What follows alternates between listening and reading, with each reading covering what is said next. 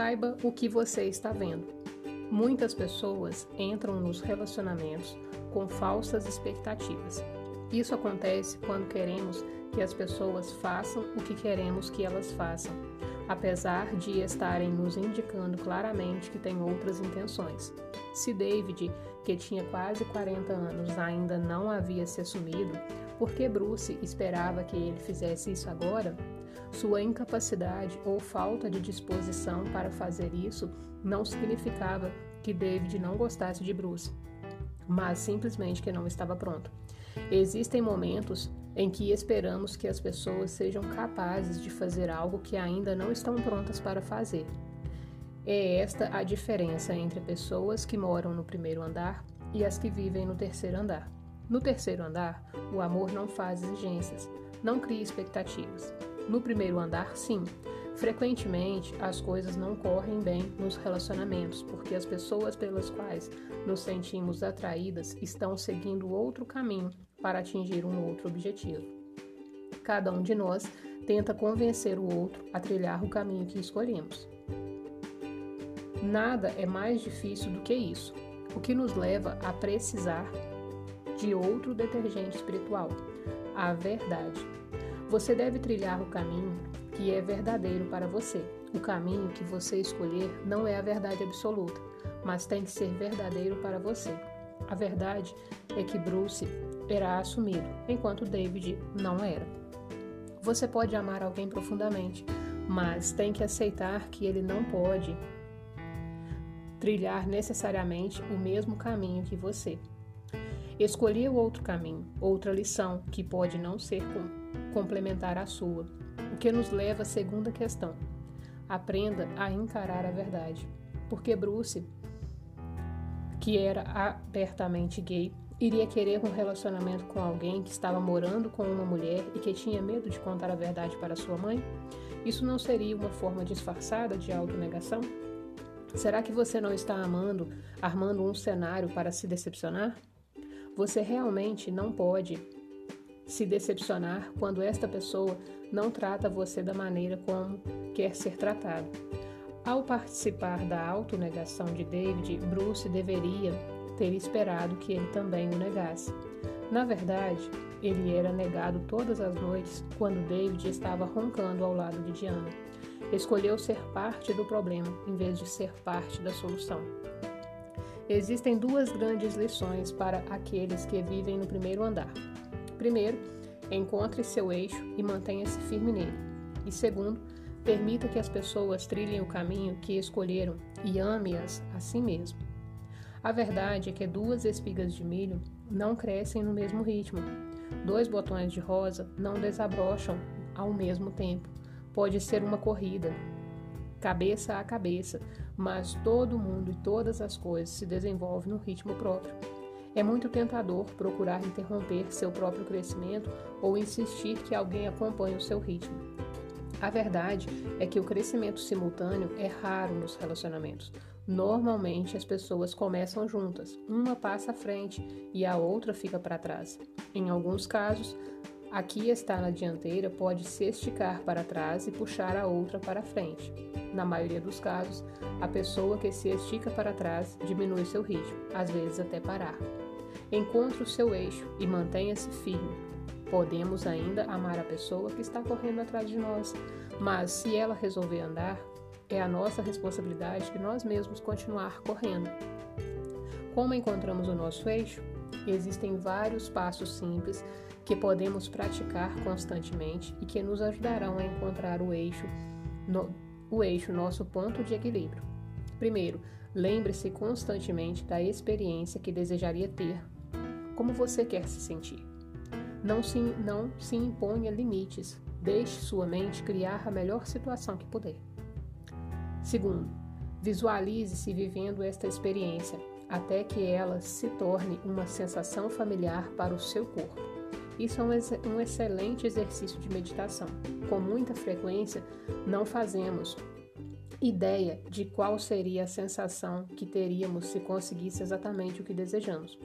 Consequentemente, se ou quando conseguimos ou chegamos perto de conseguir, o corpo se sente desconfortável e achamos que algo está errado.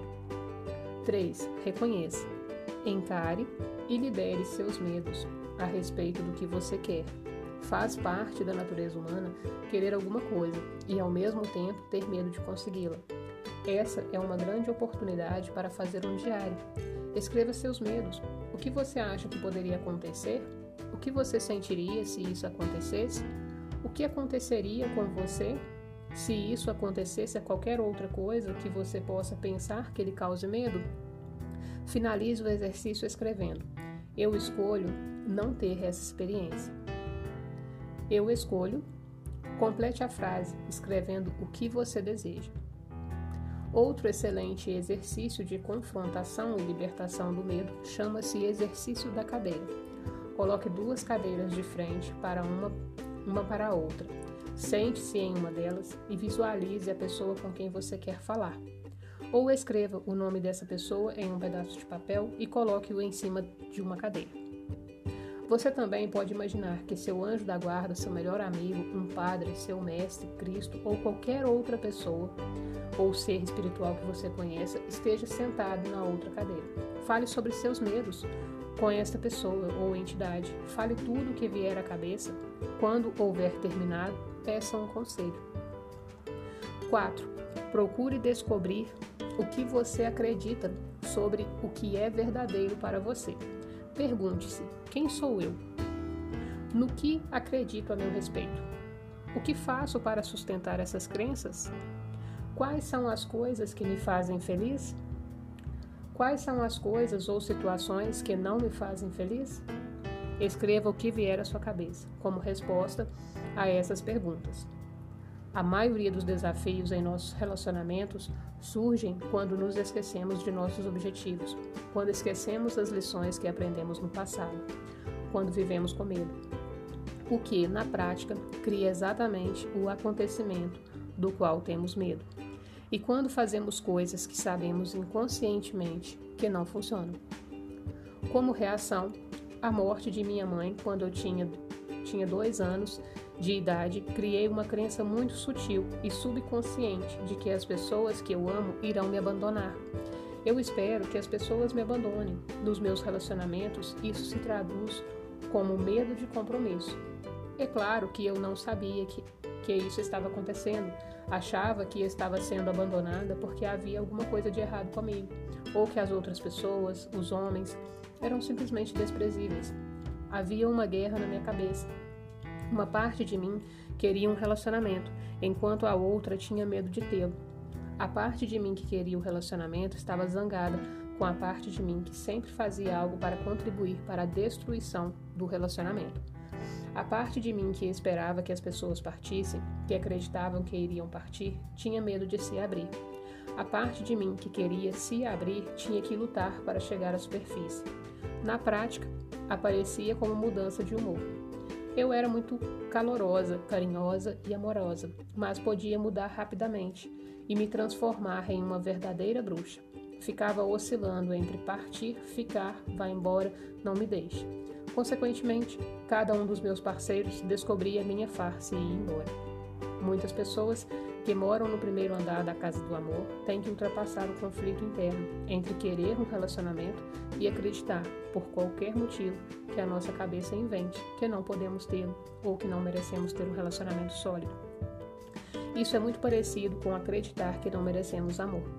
As pessoas que atraímos podem nos amar tanto que são capazes de fazer um acordo não verbalizado e inconsciente de passarem parte da vida entrelaçadas em nossas vidas, mas nos ensinar a respeito de acordos que fizemos.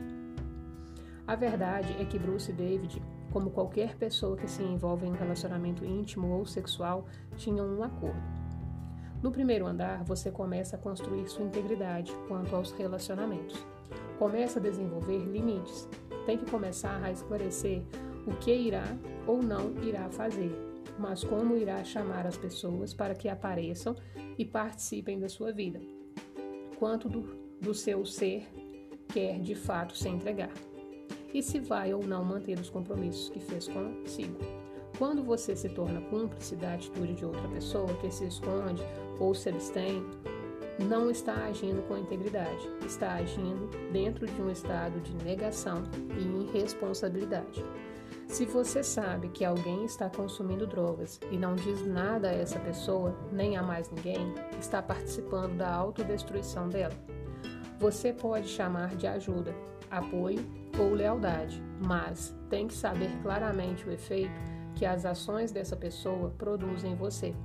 Você tem que reconhecer o risco no qual está se colocando.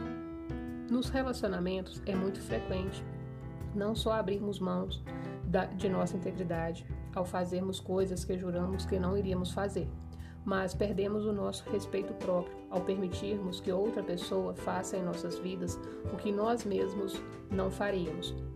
Quando nos encontramos em situações que comprometem a nossa integridade, temos que aprender a amar aquela pessoa à distância até que ela consiga mudar. Bruce sabia que David estava tendo um relacionamento com uma mulher heterossexual. Ao insistir em ter um relacionamento com David, Bruce foi cúmplice de algo inescrupuloso. Existem momentos em que você se envolve em situações das quais não sabe como sair. Em vez de tentar entendê-las, você fica.